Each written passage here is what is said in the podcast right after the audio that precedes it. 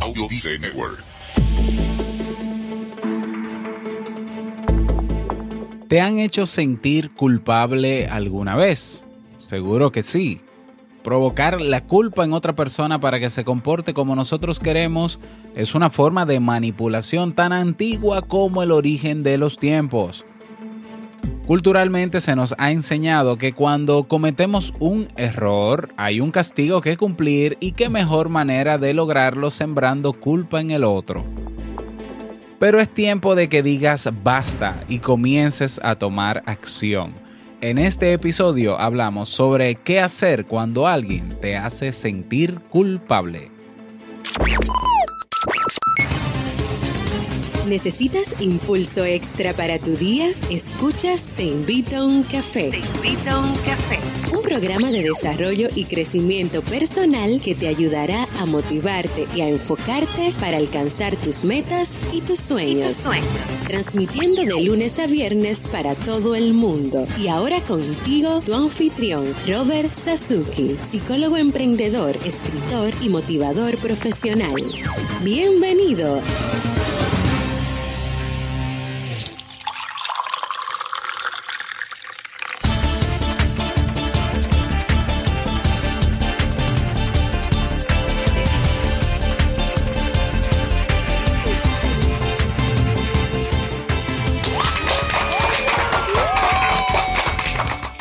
¿Qué tal? Bienvenido, bienvenida con esa energía positiva y esos aplausos.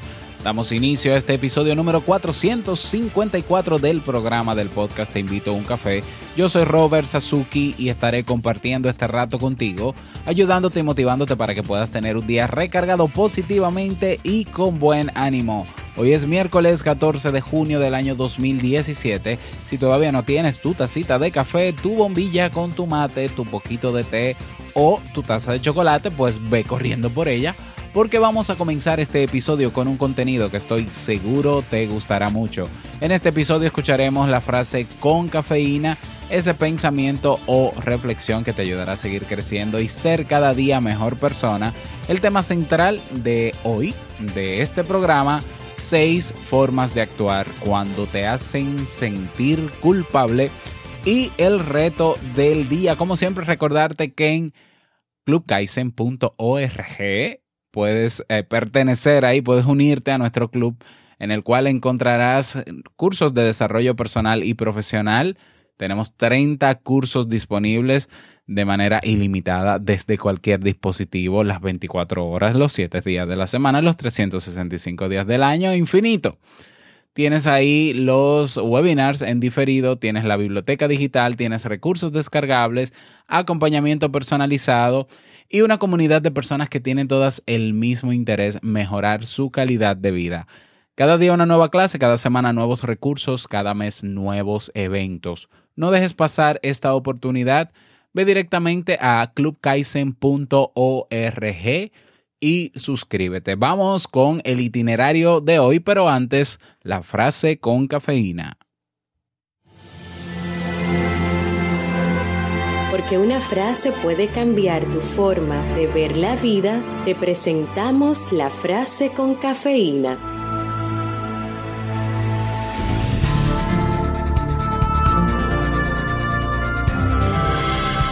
El resentimiento aparece cuando culpamos a los demás y no asumimos la responsabilidad de nuestras propias experiencias. Luis Hay.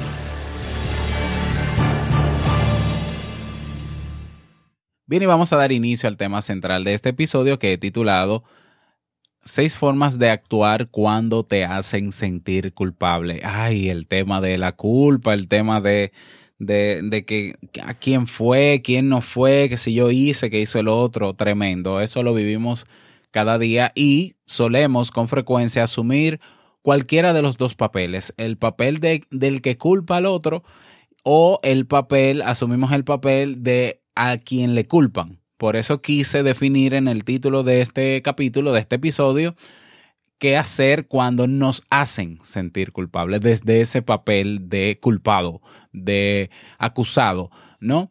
Entonces, eh, bueno, es un tema muy común, es un tema que lo vemos a diario, que se da en las relaciones con los demás, en todo tipo de relaciones. lo vivimos cuando pequeños, eh, cada vez que cometíamos errores, nuestros padres hasta cierto punto pues nos reclamaban y buscaban que nosotros eh, decidiéramos o, o, aceptáramos que fuimos los culpables de haber cometido ese error y muchas veces nos castigaban y otras veces quizás no había un castigo per se, pero nos sembraban culpa con una serie de expresiones, con una serie de frases y ese era eh, quizás el peor castigo. Es, es, peor castigar a una persona o a un niño, en este caso, castigar a un niño haciéndole sentir culpable. Es mejor que haya un castigo real, un castigo físico, pero, ah, perdón, no dije castigo físico de golpes, nunca, pero un castigo que sea tangible, que sea medible, que un castigo emocional. Porque el castigo emocional, ¿cuál es el problema? Deja huellas para toda la vida. Y si tú alguna vez has cometido un error que no tiene que ver con nadie y tú te sientes culpable, si tu culpa dura más de 5 minutos o 10 minutos, si tu culpa suele durar días, semanas, meses, es porque esa voz interior que tienes es fruto de que se te ha sembrado culpa desde pequeño y ya tú has adoptado, tienes ese hábito de pensamiento de que cada vez que hagas algo que consideres que no está bien, pues comienza, comienza esa voz interna a reclamarte, como si fuesen tus padres cuando eras pequeño o pequeña.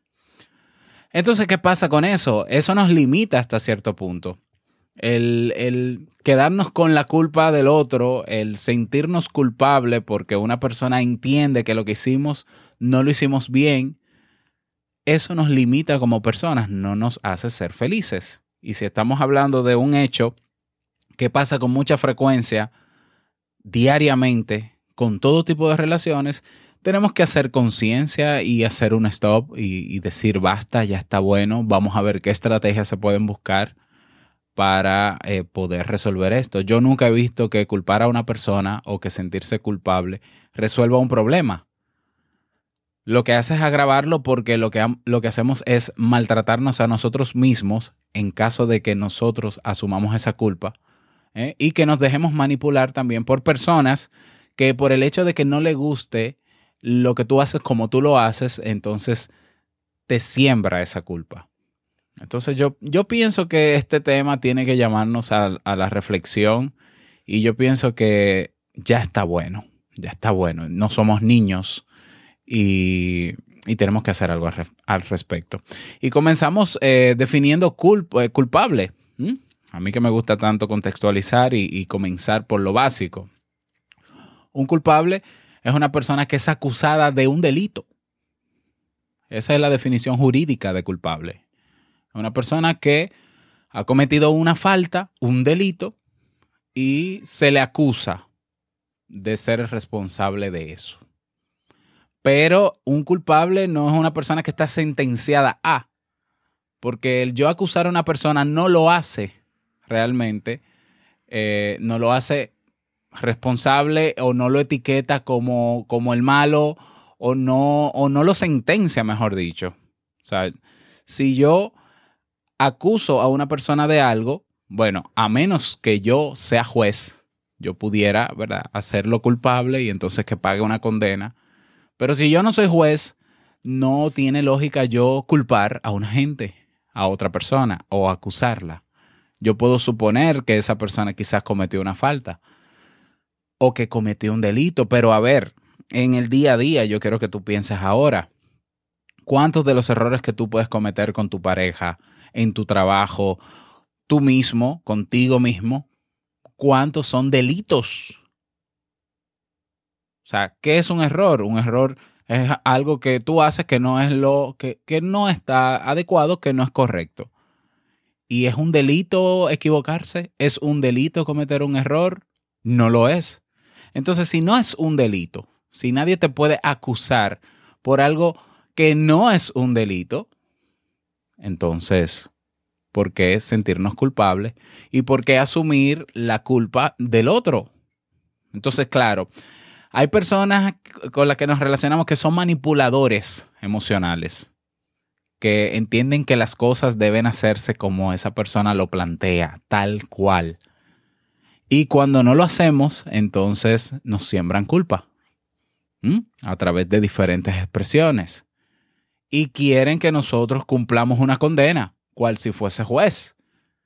Imagínate todo, todo el, que, el que sabe un poco o conoce un poco o ha escuchado incluso un poco de, de lo tedioso que es un proceso judicial, se da cuenta que para yo culpar a una persona en términos judiciales o para que un juez dicte sentencia, es un proceso sumamente tedioso, porque estamos hablando de la vida de una persona, de la integridad de una persona. ¿Y cómo es posible que haya gente en el mundo que no es juez, que no es abogado ni siquiera, culpando a los otros y haciendo sentir culpable a los demás? Ahora bien, tampoco vamos a asumir el papel de víctima y ser sumisos ante esos manipuladores emocionales. ¿eh? Porque tú puedes querer sembrar toda la culpa que tú quieras ante un error que yo he cometido y yo puedo no aceptar tu resentimiento y no aceptar eso que tú quieres lograr en mí y no aceptar eh, la consecuencia que tú entiendes que yo debo de pagar porque tú lo digas. Entonces también vamos a verlo desde la responsabilidad de ambas partes. En el conflicto de dos personas, de dos o más personas, la responsabilidad es compartida en todo lo que pasa. Una cosa es que tú me quieras hacer sentir culpable a mí y otra cosa es que yo lo acepte. ¿Mm? Entonces, bueno, ante, ante esto, ante todo esto que he mencionado, pues te quiero proponer seis maneras, seis maneras de actuar eh, o de qué hacer cuando una persona está intentando manipular tus emociones, hacerte sentir culpable. Eh, ¿Qué hacer al respecto? Lo primero que tienes que hacer ante una persona que tiene esa actitud hacia ti, por lo que sea que haya pasado, si no es juez, lo primero es escuchar lo que dice esa persona. Bien, o sea, no vamos a perder tampoco la compostura y no vamos a dejar de ser asertivos. Escucha lo que te dice esa persona, pero sin perder el filtro de tu sentido común. ¿Mm? Entonces, sin dejarte influenciar, sabiendo que quizás es cierto que cometiste un error en el trabajo o en tu relación de pareja o en algún acuerdo que hiciste con cualquier persona, yo puedo ser consciente de que cometí un error pero eso no quiere decir que yo tenga que ser castigado por un error que no es un delito. ¿Mm? Sobre todo si no es un delito. Entonces yo escucho lo que tiene que decir esa persona. ¿Mm? Ese es el paso número uno. Esa es la, reacción o la actitud, la primera actitud que debemos, debemos tener. Eh, número dos, claro, tenemos que tener la firmeza de escucharle sin dejarnos influenciar. Número dos, segunda manera de actuar, corrige su actitud. O sea, puedes hacerle ver a esa persona que la manera en cómo se está expresando o la manera en cómo está planteando su solicitud no es la más adecuada, porque lo que está buscando es hacerme sentir mal. A ver, ¿y, ¿y, qué gano yo con sentirme mal porque cometí un error? Cuando yo puedo ver la oportunidad de aprender y no volver a cometer el error. Porque tengo que sentirme mal cuando lo puedo ver como una oportunidad para aprender. Entonces, le hago saber a esa persona que la manera en cómo está planteando su solicitud no es la más adecuada. Es decir, estamos poniendo un límite, un momento. O sea, que tú quieras, eh, que tú seas mi jefe, que tú seas mi, mi pareja, que tú seas lo que sea, mi madre, mi padre, no te da el derecho a que tú quieras manipularme emocionalmente y hacerme sentir mal, sentir mal con tu discurso. O sea, vamos a ser objetivos. ¿Cuál es el problema? Planteame el problema de forma objetiva y busquemos una solución objetiva. Esto es fácil de decir, pero sabemos que las emociones están ahí generalmente a flor de piel. Es difícil tener una actitud neutra y, no sentir emociones ante una persona cuyo vínculo emocional es fuerte, es difícil, pero tenemos que comenzar a ser conscientes de cómo pensamos y cómo reaccionamos ante errores que podemos cometer o ante conflictos que podemos tener con los demás y comenzar a tomar acción. No va a ser fácil, no va a ser de un día para otro, pero se puede. Número tres, tercera forma eh, de actuar. Ten firmeza de ánimo. Firmeza para tomar tus propias decisiones y ser coherente con tus palabras. Es decir, no hagas nada que no quieras hacer en realidad, por mucho que te insistan. ¿Mm?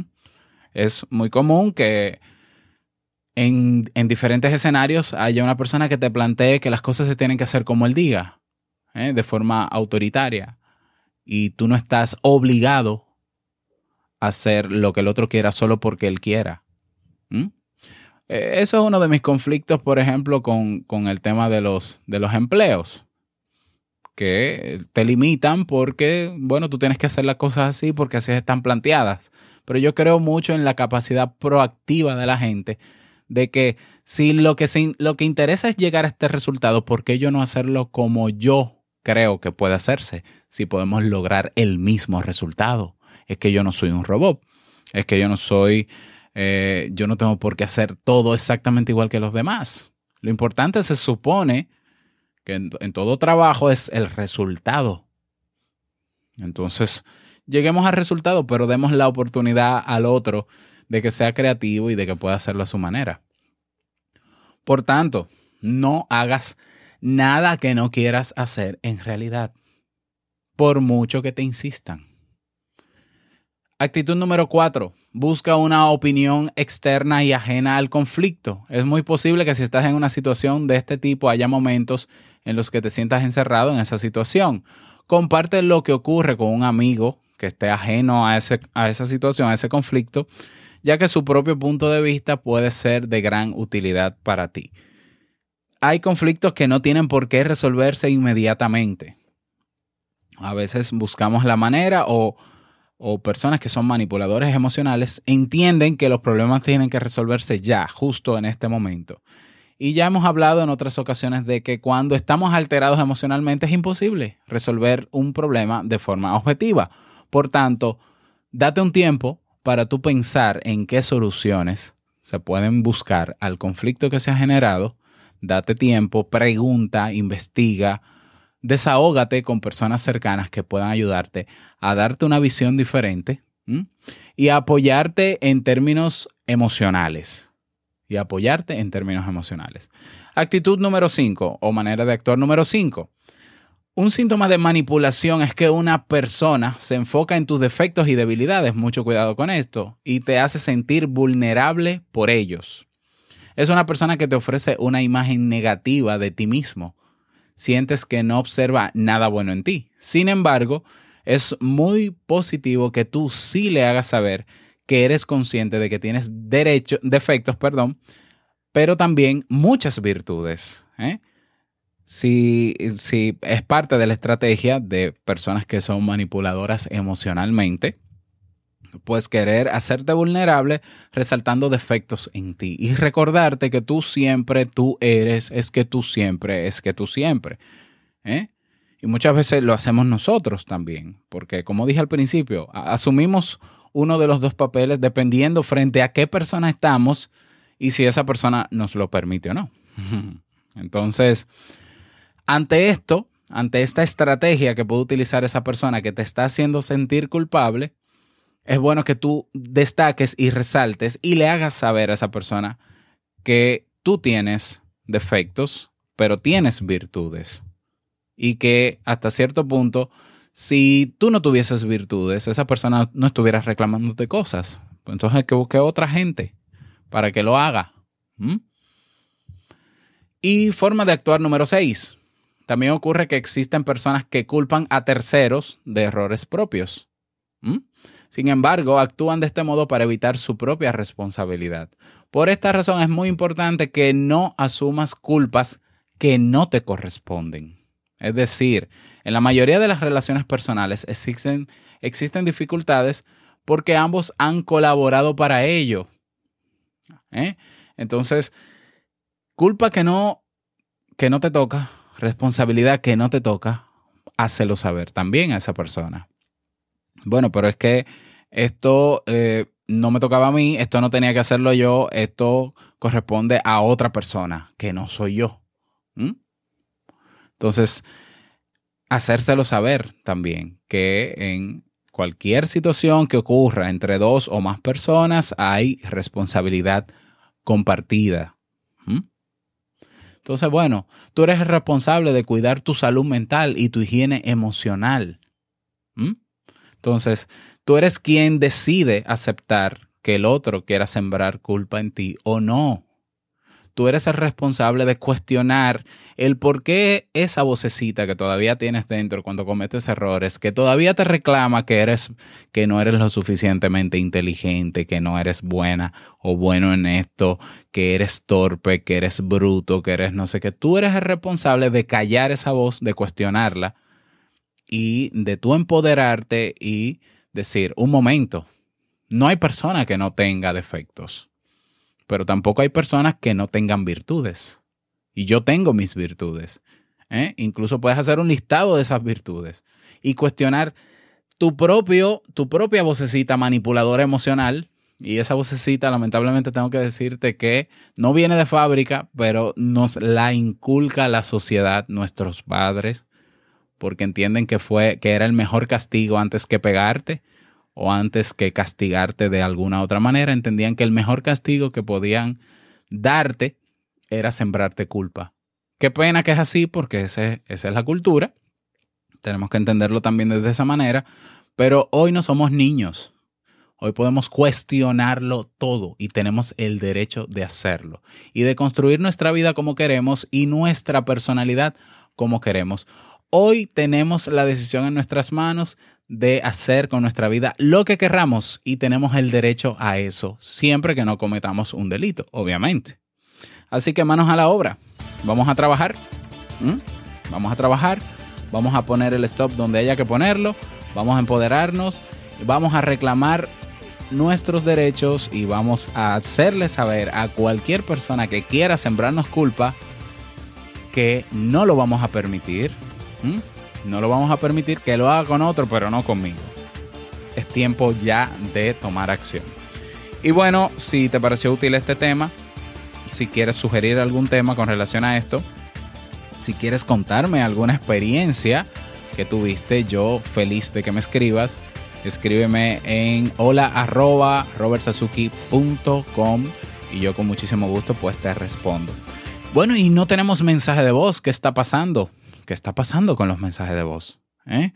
Deja tu mensaje de voz. Sencillo, puedes hacerlo en Facebook, puedes hacerlo en robertsazuki.com barra mensaje de voz, puedes hacerlo en el botón que coloqué en teinvitouncafe.net, pero deja tu mensaje, por favor. ¿Será que ya? Ya, no, solamente 60 o 70 mensajes que tengo ahí guardados de voz que hemos colocado desde diciembre para acá. Solamente 60 personas. No puede ser no puede ser porque las estadísticas, por cierto, no lo mencioné, las estadísticas reflejan hasta el día de ayer que llegamos a 4 millones de descargas únicas.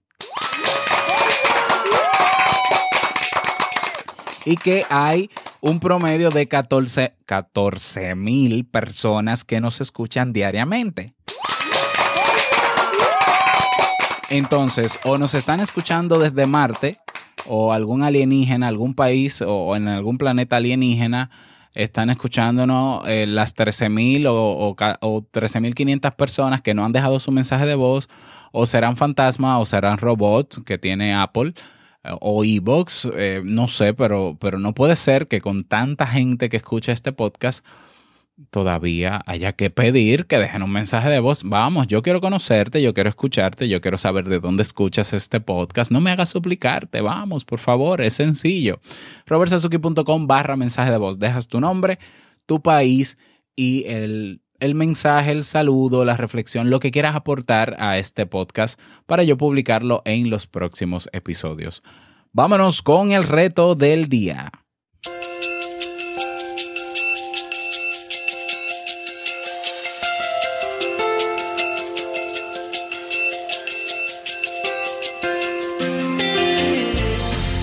El reto para el día de hoy. A ver, yo estoy, eh, eh, durante esta semana quiero cerrar todo lo que tiene que ver con las propuestas o las sugerencias para ser implementadas en la comunidad Te invito a un café en Facebook, en nuestro grupo. Por tanto, Si todavía no has visto la transmisión en vivo que realicé hace dos días haciendo la petición, pues quiero que por favor nuevamente lo hagas, o bueno, que lo hagas y que dejes tu comentario en la misma caja de comentarios donde está el video, haciendo tu sugerencia o tu propuesta. Creo que eso va a dinamizar mucho más el grupo, hará que nos conozcamos mejor y qué bonito conocer gente que está alineada en el mismo propósito de vida que es mejorar su vida. Entonces vamos a aportar, que no sea yo el que tome las decisiones, ve a la comunidad, comunidad te invito a un café y deja tu sugerencia debajo del video, por favor. Ese sería el reto para el día de hoy. Y bueno, eh, nada, espero que puedas lograrlo y nos vemos en la comunidad.